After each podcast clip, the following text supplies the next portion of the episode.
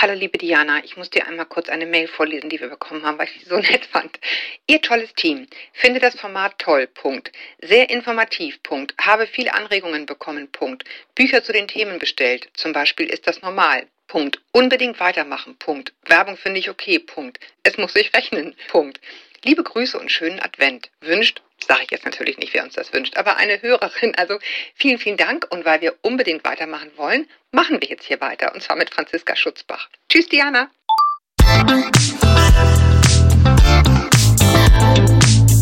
Willkommen zu einer neuen Folge von Meno an mich. Denn dieser Podcast ist für euch, liebe gereifte und interessierte Frauen dieses Landes. Jede Woche sprechen wir mit spannenden Frauen und empowern euch mit Wissen und Inspiration. Wir, das sind Diana Helfrich und Julia Schmidt-Jorzig aus der Brigitte Woman Redaktion. Heute spricht Julia mit Franziska Schutzbach. Sie ist Publizistin, Mutter zweier Kinder und feministische Aktivistin. Mit ihr will ich heute über ihr Buch Die Erschöpfung der Frauen sprechen. Um es gleich vorweg zu sagen, es ist kein Ratgeberbuch. Also kein Buch, das sagt, du machst etwas falsch, liebes Fräulein, deshalb bist du dauernd erschöpft. Hier sind ein paar Tipps, damit du dein Leben noch mehr optimierst. Sondern im Gegenteil, ein Buch, das sagt, kein Wunder, dass du dauernd erschöpft bist, weil etwas grundsätzlich falsch läuft. Denn wir leben noch immer in einem System, das von patriarchalen Strukturen geprägt ist, welches bis heute nicht nur an den Kräften der Frauen, sondern auch an denen der Männer zehrt und erst recht an den Kräften aller, die sich körperlich oder in der Selbstwahrnehmung in diese binäre Geschlechterordnung nicht einfügen können oder wollen. Falls ihr jetzt denkt, Patriarchat mit so alten Kampfbegriffen von gestern habe ich eigentlich nichts am Hut, dann will ich euch einladen, Franziska Schutzbach einmal zuzuhören. Denn sie macht in ihrem Buch auf geradezu augenöffnende Weise klar, was wir gewinnen könnten, wenn sich Frauen und Männer frei fühlen könnten, so zu leben, wie sie es wirklich, wirklich wollen. Und was uns daran hindert. Zum Beispiel das geerbte Muster, ständig die Schuld bei uns zu suchen, uns nichts zuzutrauen und unseren eigenen Körper abzulehnen, was ja spätestens, wenn wir älter werden, noch einmal eine ganz neue Dimension bekommt. Hallo, Frau Schutzbach. Hallo, vielen Dank für die Einladung. Ich freue mich auf das Gespräch. Das tue ich auch, wirklich. Ich habe Ihr Buch mit, ich will nicht sagen mit großer Freude, aber wirklich verschlungen und habe unheimlich viel daraus für mich mitnehmen können. Und ich habe sehr, sehr wohl bemerkt, dass Sie schon ganz am Anfang, Sie befassen sich ja seit vielen Jahren mit Geschlechterforschung, nochmal sehr genau sagen, ich schreibe über Frauen, aber es gibt sie nicht, die Frau. Mhm. Warum ist Ihnen das so wichtig und würden Sie das auch über die Männer sagen? Das finde ich auch nochmal ganz wichtig, hier am Anfang hier da einen Punkt zu machen. Ja, selbstverständlich. Also solche Kategorien sind ja immer vereinheitlichend und insofern problematisch. Es gibt nicht die Frauen als Gruppe und nicht die Männer als Gruppe. Frauen sind sehr, sehr unterschiedlich. Sie haben sehr unterschiedliche Erfahrungen und Lebenszusammenhänge.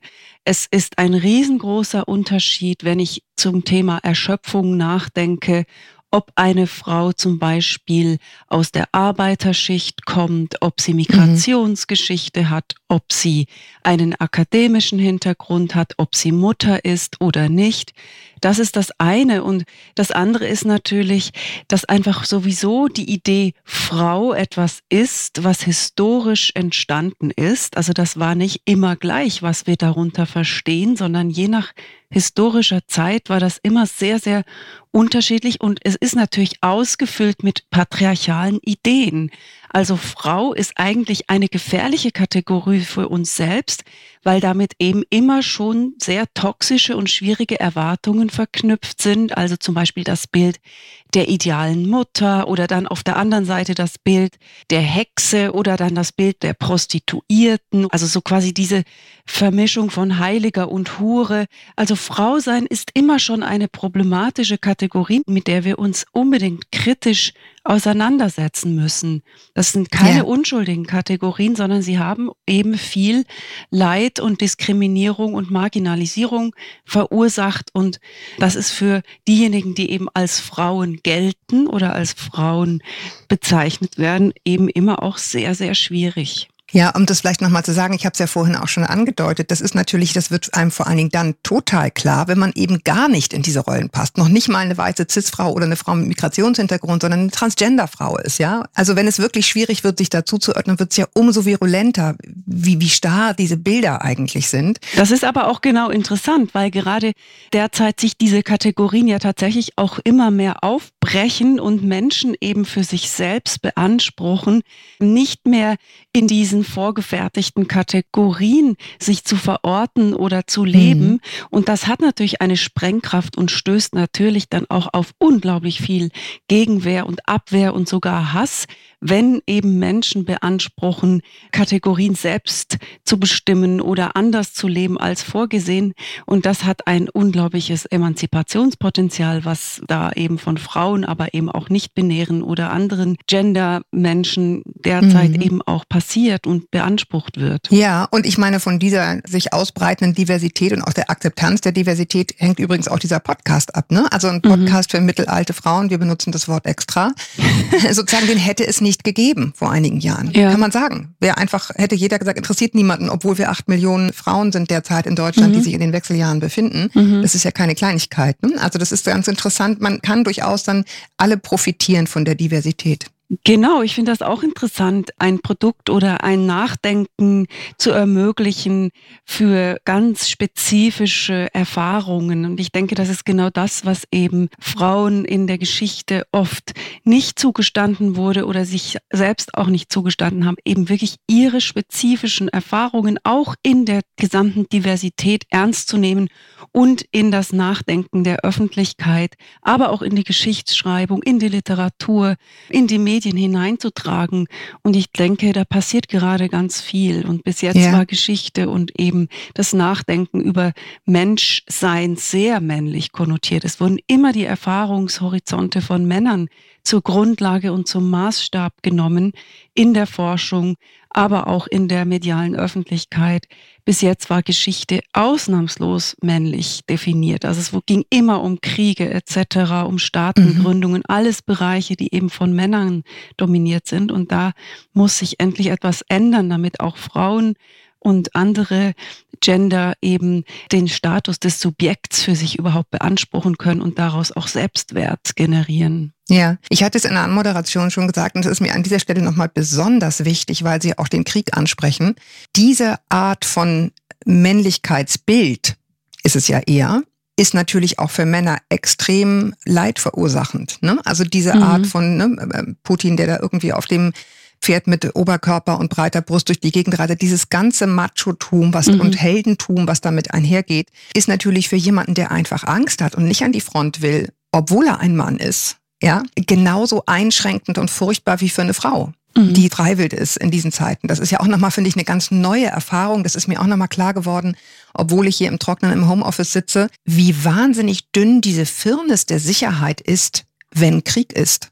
Ja, weil dann ist man eben nicht mehr gemütlich daheim und erst recht nicht, wenn man auf der Flucht ist, sondern dann ist man schutzlos, wenn nicht ein männlicher Begleiter bei einem ist, der einen beschützt. Also das fand ich auch nochmal ein ganz, hat mir nochmal eine ganz neue Sicht auf diese mhm. Tragweite der Diskussion gegeben. Ja, ich finde das auch ein sehr wichtiges Thema, was Sie ansprechen, dass eben die patriarchalen Geschlechterbilder natürlich auch für die Männer oder diejenigen Menschen, die eben als Männer sozialisiert werden und zugewiesen werden, wahnsinnig zerstörerisch sind und mhm. deswegen es natürlich auch eigentlich im Interesse der Männer wäre, selbst gegen patriarchale Strukturen aufzubegehren, um ihrer Selbstwille.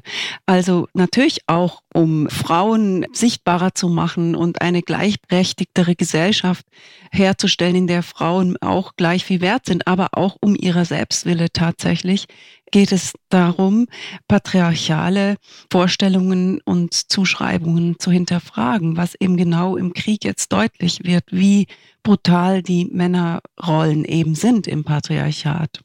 Genau, weglaufen geht nicht. Ne? Nee. Ich hatte es auch in der Anmoderation schon kurz angerissen, dieses Gefühl, nicht zu genügen. Viele nennen das auch dieses Imposter-Syndrom, was glaube ich, sehr viele Frauen kennen, was sich ein bisschen, glaube ich, abschwächt, wenn wir älter werden. Ich glaube, das ist eines der wenigen objektiv sichtbaren Fotos, dass man so ein bisschen sicherer wird in dem, was man kann. Und dennoch, glaube ich, kennen viele Frauen diese Angst, oh Gott, ich fliege auf, dass die irgendwie merken, ich kann im Grunde gar nichts. Oder die Selbstwahrnehmung, ich kann Führungspositionen nicht, ich kann Mathe nicht, ich kann Physik nicht, was mhm. immer es ist. Warum ist es Ihrer Meinung nach kein persönlicher Spleen, sondern ein Phänomen, das das Patriarchat hervorgebracht hat? Also ich habe es vorher schon angedeutet, es gibt viele gesellschaftliche Bereiche oder die, die eben als relevant gelten, nämlich Politik, Technik, Mathematik etc. Das sind alles Bereiche, die in der Geschichte als extrem männlich konnotiert wurden, auch Ökonomie, Wirtschaft. Also all diese Bereiche wurden als sehr männlich konnotierte Bereiche immer wieder geframed und über sie gesprochen und es waren fast ausschließlich Männer, die da drin sich aufgehalten haben und da nachgedacht und publiziert und bestimmt und Politik gemacht haben etc. Und das hat eben bei den Frauen dann dazu geführt, dass sie ein schlechtes Selbstwertgefühl entwickelt haben, weil sie keine Vorbilder hatten, weil sie eben vermittelt bekommen haben, das sind alles Bereiche, in denen ich als weiblich sozialisierte Person eben nichts zu suchen habe. Und in dem Sinne hat sich dann so eine Art Stereotype Threat entwickelt, also die Sorge, diese Bereiche sind nicht meine, also kann ich dort drin auch nicht reüssieren. Also eine selbsterfüllende Prophezeiung könnten wir es auch nennen, dass Frauen hm. eben zum hm. Beispiel in Mathe schon von Anfang an das Gefühl haben, ah, das ist nicht meine Welt, das ist alles so männlich konnotiert in der Werbung, die Wissenschaftler sind eben immer Männer äh, etc dass sie eben vor lauter Angst nicht zu reüssieren, dann tatsächlich nicht reüssieren. Also wissenschaftlich wurde das bewiesen, ja, dass die Angst, etwas nicht zu können, dann tatsächlich dazu führt, es nicht zu können. Das mhm. ist das mhm. eine. Und eine andere Quelle für ein schlechtes Selbstvertrauen ist natürlich, dass Frauen tatsächlich, egal in welchem Bereich, beruflich zum Beispiel mehr leisten müssen als die Männer, um gleich viel zu erreichen, um Führungspositionen zu bekommen. Also es ist faktisch so, dass Frauen mehr leisten müssen. Und das wissen wir zum Beispiel bei der Bewertung von Lebensläufen. Also wenn ein Männername draufsteht, dann wird der exakt gleiche Lebenslauf viel besser bewertet, als wenn ein Frauenname draufsteht, bei gleichen Qualifikationen. Und vor allem wird Lebensläufen, wenn ein Männername draufsteht, zum Beispiel signifikant mehr Führungsqualitäten zugesprochen. Und das führt dann dazu, dass Frauen diese Vorstellung haben, ich muss ja mehr leisten. Unbewusst wissen Frauen, sie müssen tatsächlich mehr leisten, um etwas zu erreichen. Das führt zu großem Stress, eben Perfektionsstreben. Aber es ist wichtig zu verstehen, dass dieses Perfektionsstreben eben nicht einfach nur blöd oder nicht einfach so abzulegen ist. Also es hilft nicht Frauen zu sagen, jetzt hör doch mal auf, so perfektionistisch zu sein, weil sie tatsächlich wissen, wenn sie nicht so perfekt sind, dann werden sie tatsächlich mhm. weniger ernst genommen und kriegen keine Beförderung. Also das hat eine rationale Grundlage, die Sorge, nicht ernst genommen zu werden. Das ist nicht einfach blöd von den Frauen, ja. Und das müssen wir verstehen, dass dieser Druck eben real ist. Was hier, finde ich, da auch noch zu bedenken ist, Sie haben jetzt gesagt, es, es ist real, es ist also tatsächlich so, von Frauen wird auch mehr verlangt, Klammer auf, trotzdem werden sie schlechter bezahlt, Klammer zu. Ja. Aber interessant finde ich ja auch schon, wie wahnsinnig früh das beginnt, ohne dass wir das wirklich wahrnehmen. Also ich sag mal, ich habe neulich zu meiner Tochter gesagt, da sprachen wir irgendwie über Gott. Und natürlich reden wir immer über er, Mhm. Ja, sagen der Beginn des Patriarchats, es, es war natürlich ein Er. Dann habe ich irgendwie mal so ganz keck gesagt, was wäre denn eigentlich, wenn wir jetzt Sie sagen würden? Da guckt sie mich an und sagt, das ist ja nur wirklich totaler Schwachsinn. Mhm. Und dann habe ich gedacht, ja klar, hat sie jetzt auch so gelernt, wird, ne, wäre jetzt auch ein Wunder, aber es ist das Bild, was wir haben. Und was sich dann ja auch in der Bibel fortsetzt. Also mhm. die Frau ist die schlechte Kopie des Mannes mhm. aus seiner Rippe. Also im Grunde die absurdeste Umkehr der eigentlichen echten Wunderschöpfung, nämlich der Geburt ja. eines Babys, das nun definitiv die Frauen vollbringen, mhm. wird dort umgekehrt in der Bibel und die Frau wird aus der Rippe des Mannes geschnitten oder kommt aus ihr hervor aus diesen Bildern. Mhm. Und damit geht es ja im Grunde schon los. Ne? Genau, der Mann ist der Maßstab und die Frau ist die Ableitung vom Mann, also die mhm. Abweichung, das andere. Simone de Beauvoir hat ja auch das Buch Das andere Geschlecht geschrieben und ihr ging es genau darum, eben aufzuzeigen, dass eben das Männliche immer die vorherrschende Norm ist, also das Allgemeine, der Universelle und die Frau hat die Position der Markierten, der Besonderen, der anderen. Da wurde ganz viel auch im 18., 19. Jahrhundert geschrieben über die Rolle der Frau von den sogenannten Aufklärern, die dann sagten, ja, also der Mann muss die Politik machen, er ist der in der Öffentlichkeit und er ist das bürgerliche Subjekt und überhaupt das politische Subjekt ist der Mann und die Frau steht für den Körper, für das andere, für die Natur.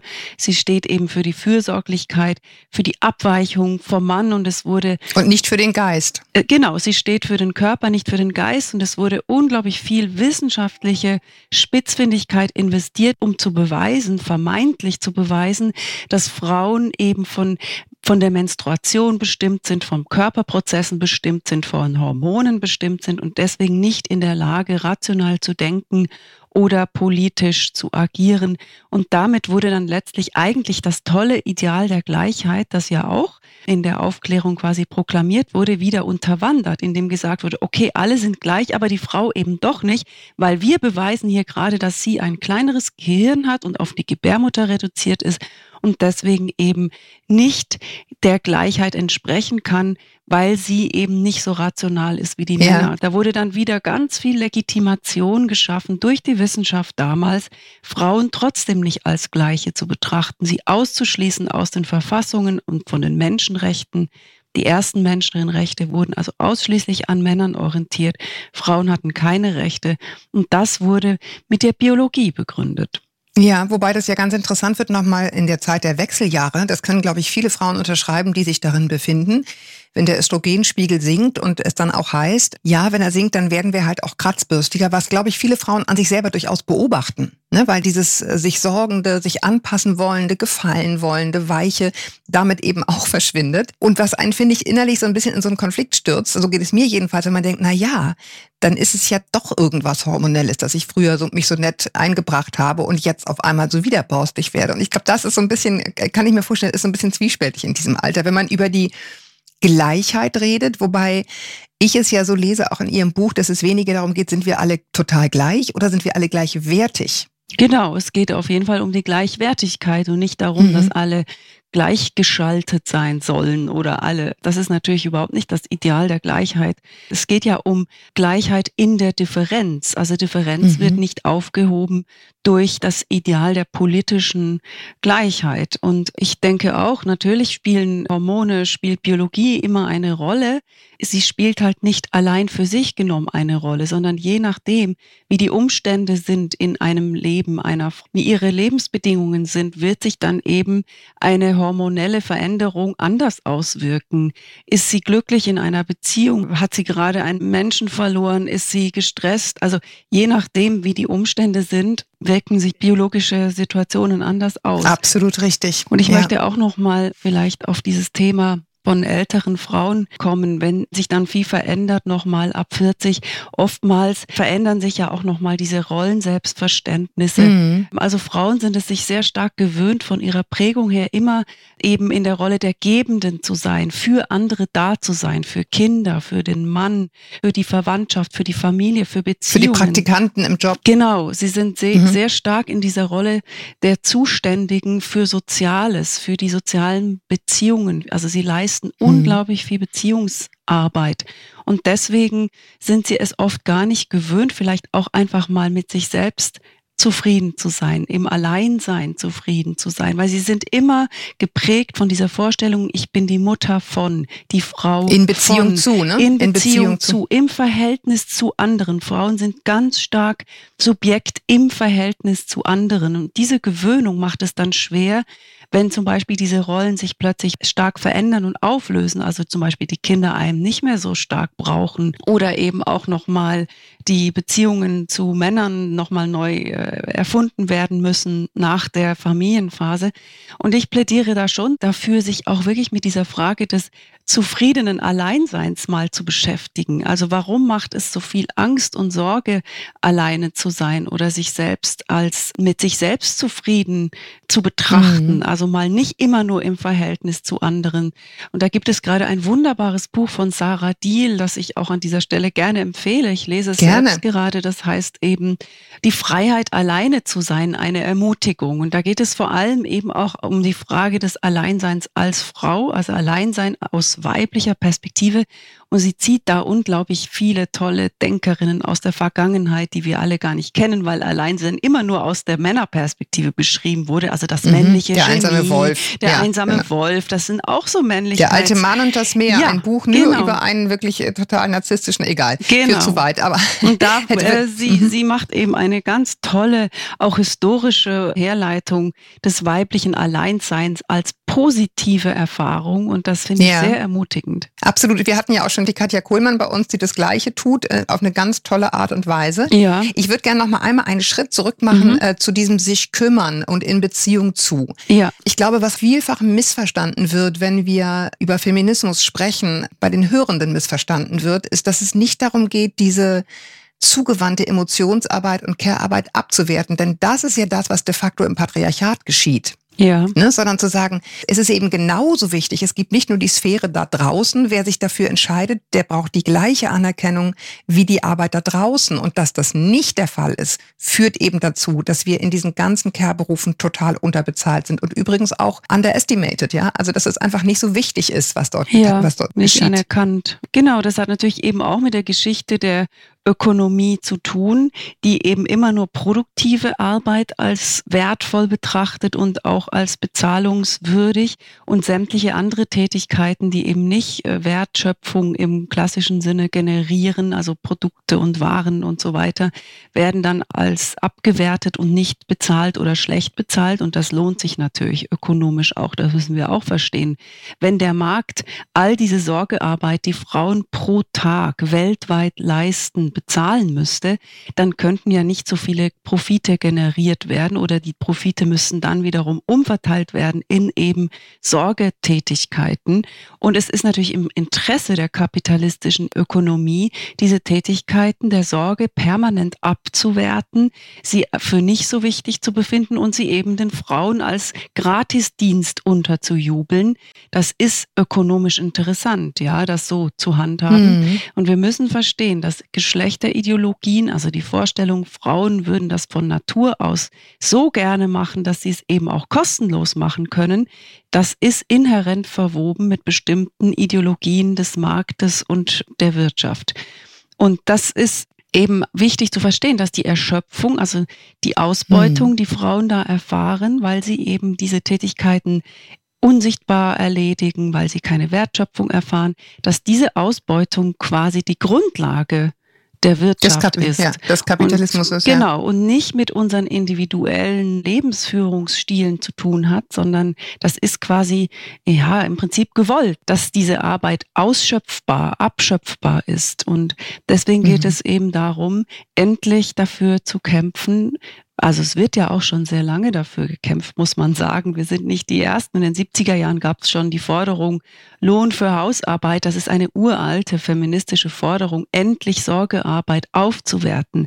Das heißt eben nicht den Frauen abzutrainieren, dass sie das tun, sondern diese Tätigkeit aufzuwerten und umzuverteilen auf alle Menschen, dass alle Menschen eben diese Tätigkeiten ja. verantwortungsvoll übernehmen und dafür brauchen wir vor allem genug Zeit. Ich entschuldige, wenn ich unterbreche, aber da muss ich es einmal sagen, wir haben dazu nämlich Theresa Bücker bald bei uns zu Gast. Ach toll. Ja, ja. genau, die genau dazu ja ein Buch geschrieben genau. hat, alle Zeit, ne, über den Machtfaktor Zeit äh, mhm. in Bezug auf Care-Arbeit. Also wollte ich ja. einmal kurz spoilern. Ja, also das ist im Prinzip genau die Forderung, die auch Theresa Bücker ja stellt. Weniger mhm. Erwerbsarbeitszentrierung. Wir arbeiten viel zu viel. Wir müssten eigentlich eben Care-Arbeit oder auch Selbstsorge als genauso wirtschaftsrelevant betrachten wie eben die sogenannte produktive Arbeit und aufwerten und dann würden wir völlig neue Arbeits- und Zeitmodelle entwickeln, in der wir viel mehr Zeit hätten für diese Sorgearbeiten ja. und dann weniger erschöpft wären. Und zwar alle, nicht nur die Frauen, eben auch Männer und alle Geschlechter müssten mehr Zeit und Ressourcen zur Verfügung haben, um sich zu kümmern, sei es um Nachbarn, um die Kinder oder um ältere Menschen mhm. oder um sich selbst. Wir haben das vorhin schon angedeutet, Sie hatten diese Frauenbilder, sind dann irgendwie die Hexen oder die Bösen, ja. was ja auch so ein bisschen übrigens auch dort beginnt in der Bibel mit der Vertreibung aus dem Paradies, ne? Ja. weil es ist natürlich die Frau, die dem Mann ja. sagt, ist bitte vom Baum der Erkenntnis. Mhm. Aber damit nicht genug. Sie haben in dem Buch auch sehr schön nachgewiesen, also was heißt schön, aber sehr äh, logisch nachgewiesen, dass eben auch die Herabsetzung des Weiblichen, von dem wir hier gerade sehr positiv gesprochen haben, weich, sich kümmern, ein mhm. gutes mhm. Herz, also die Schneewittchen unter den Frauen, hübsch und sorgend, eben auch, und da wird's dann richtig pervers, im Grunde immer negativ konnotiert war bei denen, die es nicht wollten. Ja, ich sage mal, man muss sich nur Trump anschauen, um zu sehen, wie Frauenhass und rechtes Gedankengut miteinander verwoben sind. Aber sie haben das auch nachgewiesen in Bezug auf den Nationalsozialismus. Genau. Ja, also diese gleichzeitige paradoxe auf- und Abwertung von Weiblichkeit. Also zum einerseits wird es total idealisiert, also eben Mutterideale, sei es sie Maria als ideale Mutter von Jesus, sei es eben in der Rolle der perfekten Hausfrau. Und andererseits werden genau diese scheinbar so positiven Ideale benutzt, um Frauen auszuschließen, um sie im Privaten unsichtbar zu machen, um sie nicht teilhaben zu lassen an politischer Macht, an ökonomischer Macht, um sie nicht teilhaben zu lassen im Sinne von Geld, also das ist genau das Schwierige, das Paradoxe. Ja, wir haben es mit einer Gleichzeitigkeit von Auf- und Abwertung zu tun und sich da drin zurechtzufinden als Frau. Das ist eben ein, ein ja. erschöpfend und das beschreibe es ist ein Buch. Es ist das unmöglich. ist erschöpfend. Das ist fast unmöglich, eine Haltung zu entwickeln, beziehungsweise erfordert wirklich sehr viel auch Aufmerksamkeit und Denkleistung, wie, wie mit diesen total widersprüchlichen Rollenzuschreibungen letztlich umgehen. Ich habe da auch den Begriff der Allzuständigkeit benutzt von Katharina Debus. Sie ist eine Politologin. Sie hat eben auch gezeigt, inwiefern Frauen gerade in der modernen Gesellschaft, in der modernen westlichen Gesellschaft jetzt zunehmend mit diesen widersprüchlichen Rollen konfrontiert sind, weil sie eben einerseits Karriere machen sollen, sie sollen Powerfrauen, Superfrauen, Girl-Bosses sein und auf der anderen Seite bestehen aber die Erwartungen fort, dass sie auf der anderen Seite genauso immer noch sich um ihre Familien kümmern, fürsorglich sein sollen, die leckere Suppe kochen sollen. Sie sollen ihren Familien ein Nest bieten, in dem sie sich von der harten Welt erholen können.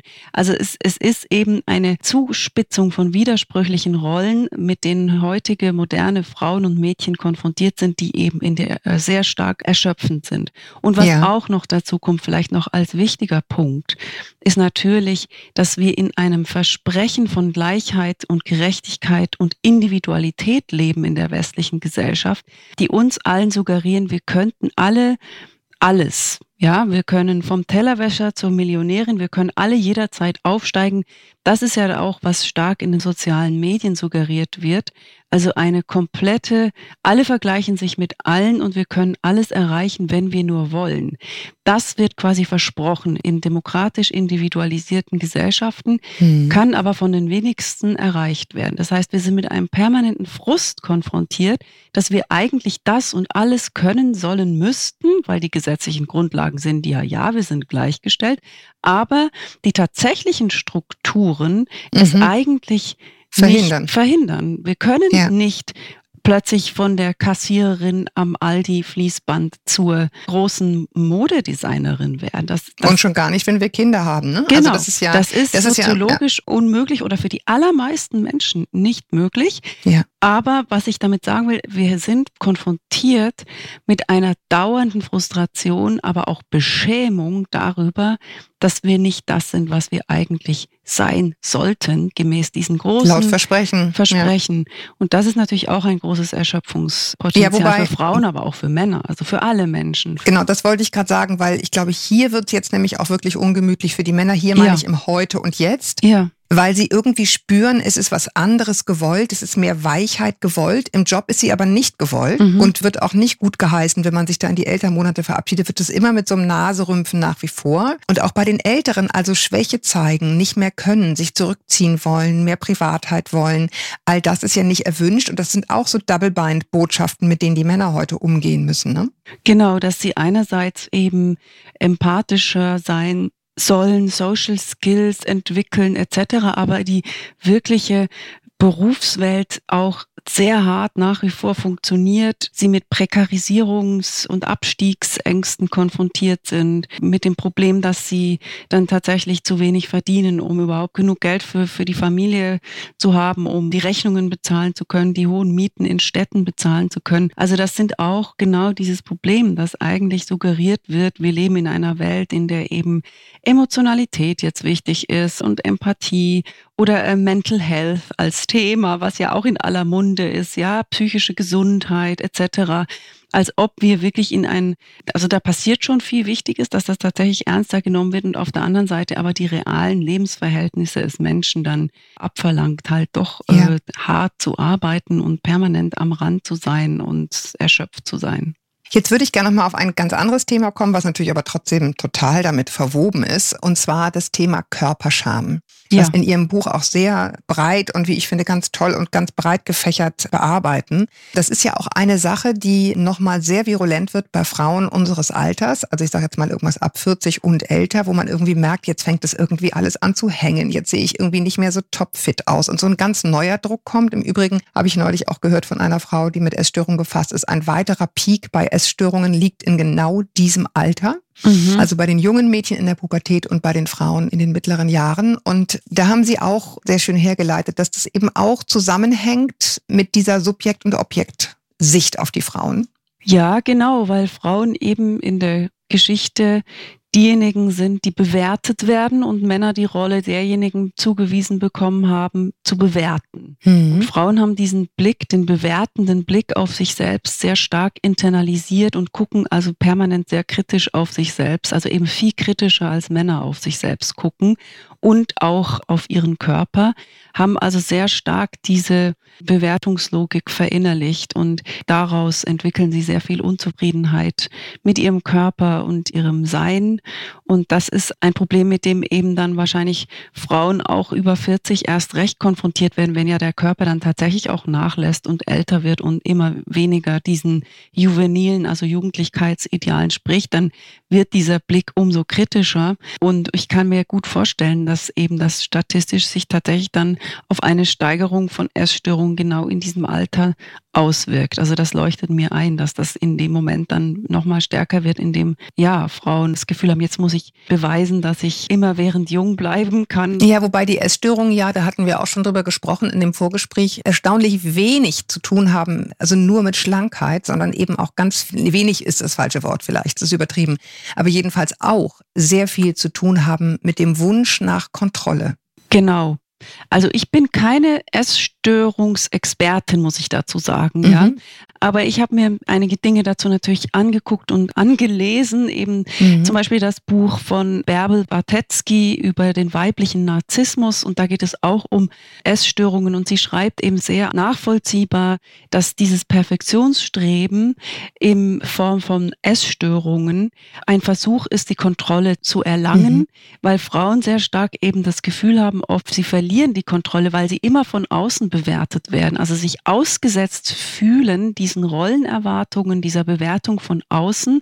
Und indem sie dann so eine extreme Form von Körperkontrolle ausüben, sei es über Essstörungen oder extreme Fitnessprogramme, dann sich selbst suggerieren, ich habe jetzt die Kontrolle wieder bei mir, jetzt ich handle eigenmächtig. Das ist eigentlich ein verzweifelter Versuch von Frauen, eben die Kontrolle, die ihnen oft entgleitet, weil sie so sehr fremdbestimmt sind von außen, durch Rollenzuschreibungen, durch Erwartungen, die Kontrolle wieder zu bekommen. Ja, und in Zeiten der Pandemie, nur um das nochmal zu unterstreichen, ist ja auch die Zahl der Essstörungen massiv nach oben gegangen, mhm. was ja ihre These nochmal unterstützt. Ne? Also in einer Zeit der maximalen Unsicherheit ja. hat mhm. es eben zugenommen, ja. ja, weil, weil die Leute das Gefühl hatten, okay, wenigstens das habe ich irgendwie unter Kontrolle. Genau, also wenigstens finde, das, das, kann ich beeinflussen. Da bin ich ja. selber Herrin im Haus. Genau, ja. Wir haben auch im Vorgespräch gesprochen über dieses Catcalling, also die Tatsache, dass eigentlich jede Frau das schon mal in irgendeiner Weise erlebt hat, dass sie ohne es zu wollen, ohne es irgendwie nett und lustig zu finden oder wie auch immer, immer eben auch diesen bewertenden Nachpfeifen oder ja. so ausgesetzt ist. Und viele Frauen, die uns schreiben, erzählen das jetzt andersrum und sagen, ich finde es wirklich hart, dass wirklich niemand mehr schaut. Mhm. Ja, dass ich auf so eine gewisse Weise unsichtbar werde. Vielleicht noch nicht mit 40, aber alles, was dann so ab Mitte 50 sich bewegt, da wird es, glaube ich, für die Frauen wirklich hart.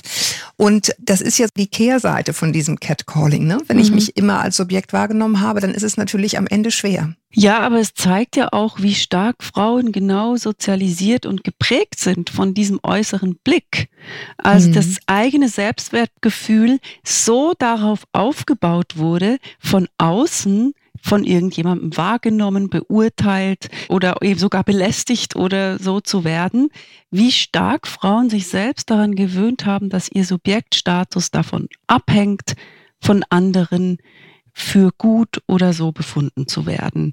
Und das ist ja eigentlich auch vielleicht eine Chance. Ich kenne auch viele Frauen, die sagen wiederum, wenn sie älter werden, ich erlebe das als Chance, dass diese Gewöhnung immer am Blick von anderen bewertet zu werden, jetzt auch mal abzulegen. Und ich fühle das als Befreiung, hm. endlich auch diesen selber strengen Blick mal abzulegen, jetzt wo ich älter bin und vielleicht sowieso nicht mehr diesen Kriterien entspreche.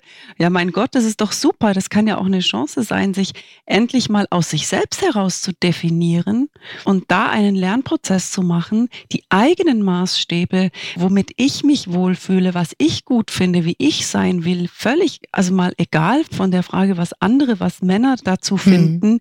ein neues Selbstwertgefühl zu entwickeln. Also es kann auch eine Chance sein aus meiner Sicht. Absolut. Das glaube ich mit Sicherheit aus. Ich glaube, das empfinden viele Frauen auch so. Mhm. Und das ist aber auch, finde ich, ganz interessant, was, was Diana und mich hier sehr bewegt in dem Podcast, den wir machen, bei der Auswahl der Themen weil natürlich einerseits wir einfach wissen, das ist der Moment, also jetzt irgendwann in der Lebensmitte, in dem wir entscheiden, wie wird es uns später gehen. Mhm. Das ist aber ein gesundheitlicher Aspekt, der wirklich gesundheitlichen Hintergrund hat. Aber wir haben eben Folgen, die besonders gut laufen, wo es genau um diese Themen geht. Zehn Kilo weniger, ja. mehr Muckis, wo alle eigentlich nur diesen Fitness-Aspekt und den ja. Beauty-Aspekt so ein bisschen, das fühle ich zumindest bei den Download-Zahlen, mhm. haben. Und ich bin im Gespräch mit einer Therapeutin auf den sehr schönen Satz Satz gestoßen von Jennifer Rowland, die auch Therapeutin ist für Essstörungen. Your body is for living in, not for looking at. Mhm. Und das finde ich eigentlich einen ganz schönen Ansatz, wenn man sich mit diesen Fitnessfragen und Gesundheit und Sport und keine Ahnung, ein paar Kilo weniger beschäftigt, mhm. ist, wie ist es wirklich für mich?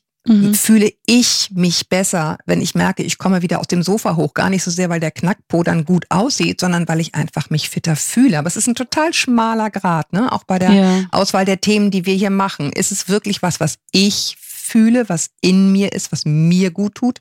Oder bin ich wieder in diesem Subjekt-Objekt-Thema-Schema? Oder sind es doch wieder gesellschaftliche Normen, mm, die mhm, halt genau. suggerieren, man kann sich eigentlich nur wohlfühlen, wenn man schlank ist. Man darf ja. sich gar nicht wohlfühlen, wenn man mehrgewichtig ja. ist. Und das habe ich auch im Austausch mit eben sogenannten Fettaktivistinnen, also die nennen sich ja mhm. selbst so, das ist ein mhm. ermächtigender Begriff, also mit mehrgewichtigen Frauen, die eben genau auch darauf pochen zu sagen, wir können uns tatsächlich in einem mehrgewichtigen Körper eben auch wohlfühlen.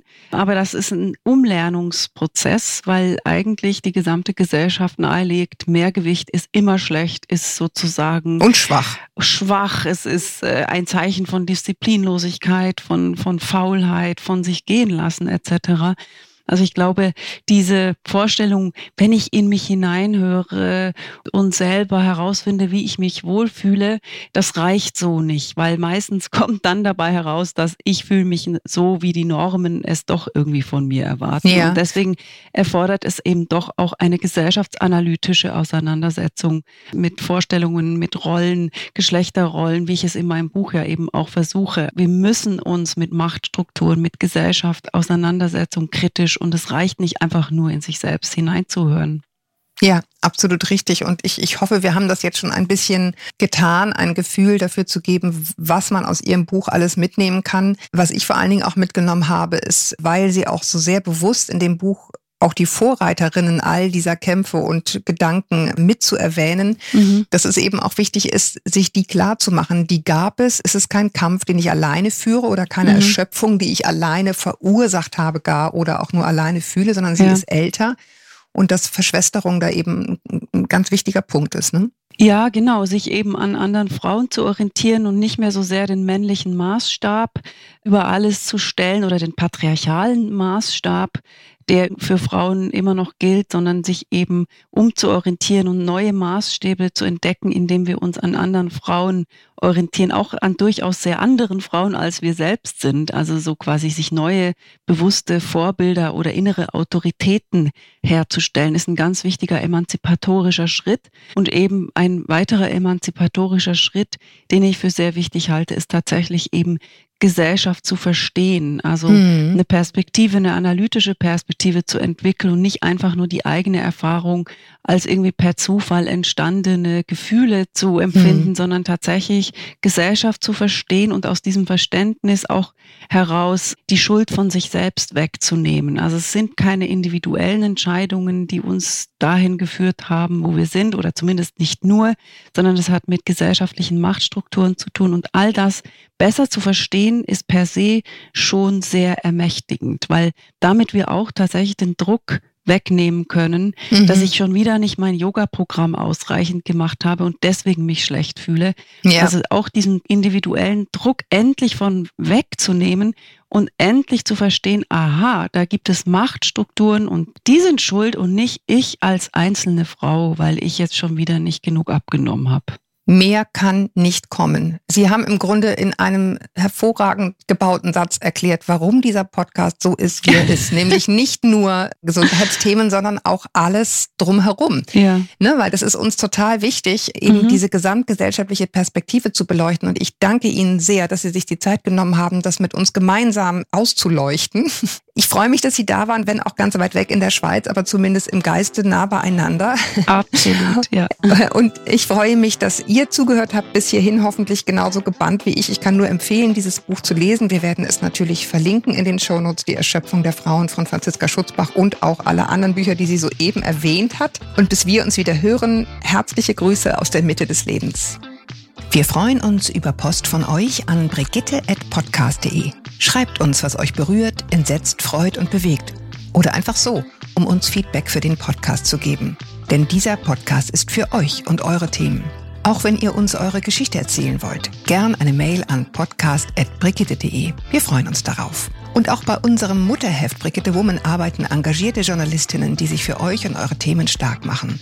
Wenn ihr mal wieder reinlesen wollt, was ich natürlich nur sehr empfehlen kann, dann holt euch gern ein Gratisheft über brigitte-woman.de slash gratis. Unter diesem Link könnt ihr dann bei Interesse auch ein Abo abschließen. Denn guter Journalismus braucht JournalistInnen, die für ihre Arbeit bezahlt werden können.